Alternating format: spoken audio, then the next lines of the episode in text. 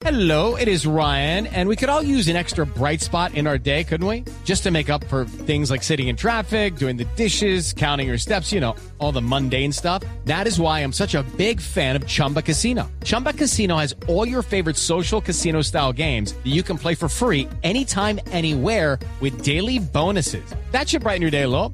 Actually, a lot. So sign up now at chumbacasino.com. That's chumbacasino.com. No purchase necessary. BGW. Void were prohibited by law. See terms and conditions. 18 plus.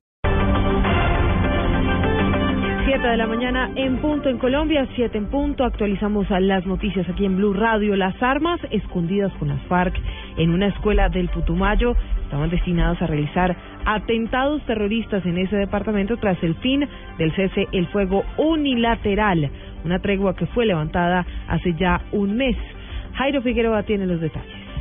Este segmento del audio del video de un minuto con 40 segundos, en el que una guerrilla filma al cabecilla conocido con el alias Colombino, revela los planes de las FARC para atacar en el Putumayo. Tenemos más granadas de 120 milímetros, por acá tenemos otra cantidad de granadas y esto es en general, ahorita que ya se terminó la tregua que usaron los camaradas del secretariado. Según el general Alfonso Vaca, comandante de la Brigada 27 del Ejército, estos serían los planes de la subversión. Acciones en diferentes municipios como Puerto Caicedo, como Puerto Guzmán, como Puerto Umbría. El nuevo video, según inteligencia militar, fue grabado hace poco en la misma escuela de Puerto Bello, municipio de Puerto Caicedo, la que se observa en otro video en el que aparece un cabecilla quien murió en combates. Jairo Figueroa, Blue Radio. Gracias. Y por supuesto hay reacción eh, de parte del ejército, quien ha, ha rechazado que las FARC estén utilizando estas escuelas como trincheras, pero además denunciaron la utilización de panfletos para reclutar menores en el Putumayo. Simón Salazar. Así es, Silvia, pues tras conocer este video, el ejército respondió en un comunicado que esto deja en evidencia la cobarde actitud asumida por la guerrilla, quienes usan centros educativos para esconder material de guerra de alta peligrosidad. Informó el ejército que este hecho se suma a la denuncia hecha la semana pasada, donde se reveló cómo las FARC estaban empleando las viviendas de los campesinos en Putumayo como escondite para impedir las operaciones militares y la intervención de las tropas. Dice el comunicado, abro comillas, esta clase de cobardes actuaciones afectan en mayor grado a la población civil, ya que su temerario empleo como escudos humanos los pone en grave riesgo, cierro comillas. Por último, denunció el ejército el hallazgo de unos panfletos que vienen entregando miembros del bloque sur. En ellos se pueden leer frases como te invitamos a ingresar a las FARC, jóvenes compañeros y compañeras, llegó la hora de que tú hagas parte de esta lucha. Simón Salazar, Blue Radio. Siete, dos eh, minutos y hoy se realizará la audiencia contra los hermanos Peñaranda, los tres hombres que fueron capturados ayer por el Gaula y sindicados eh, de ser los responsables del secuestro de Daniela Mora, hija del eh, director de la Unidad Nacional de Protección. Vamos a Cúcuta con Juliet.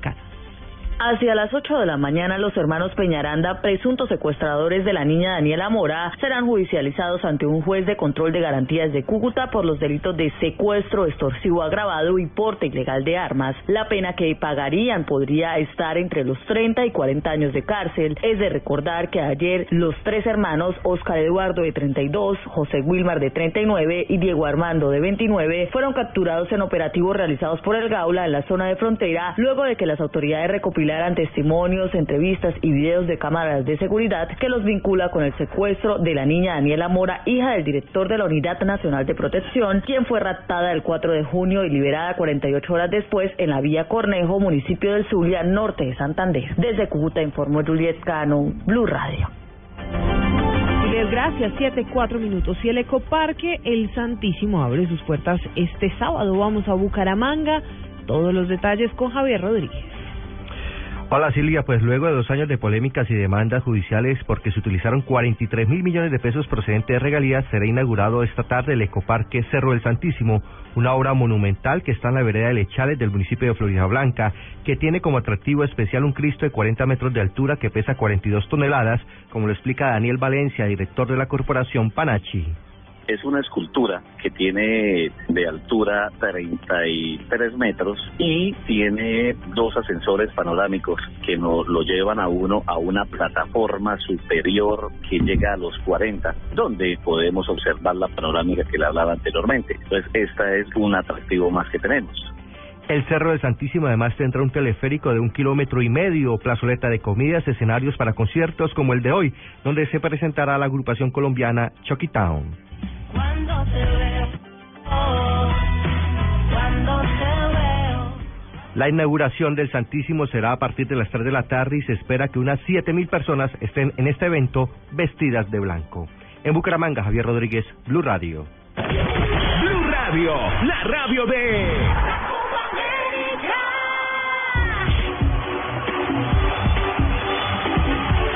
De la mañana, cinco minutos. Momento de regresar a Chile con toda la información de la Copa América. Uruguay y Paraguay buscarán su clasificación a la siguiente fase. Los churrúas eh, suman tres puntos, mientras que los paraguayos están invictos con cuatro unidades. Alejandro Pino tiene toda la información desde Santiago de Chile. Buenos días. Uruguay y Paraguay comienzan a definir hoy, desde las 2 de la tarde en el Estadio La Portada de La Serena, el grupo B de esta Copa América 2015. Recordemos que ayer ya se definió el grupo A con el liderato de Chile, el segundo lugar de Bolivia y el tercer lugar de Ecuador. Precisamente los tres puntos de Ecuador le permiten a Uruguay y a Paraguay jugar con la tranquilidad de saber que un empate los asegurará como uno de los mejores terceros en el caso uruguayo y le daría la clasificación tranquilamente a Paraguay incluso con una derrota. Precisamente sobre este duelo entre dos viejos rivales habla Bobadilla, el delantero paraguayo. El objetivo es ese, clasificar, pasar a la siguiente fase, que ese sería un lindo objetivo y un sueño para nosotros y bueno, eso es lo que vamos a buscar ahora contra Uruguay. Creo que puedo aportar más y es lo que voy a seguir buscando y, seguir, y seguir trabajando duro para dar lo mejor para esta selección. Recuerde, el partido entre Uruguay y Paraguay se podrá escuchar en directo por Blue Radio desde las 2 de la tarde, desde Santiago de Chile,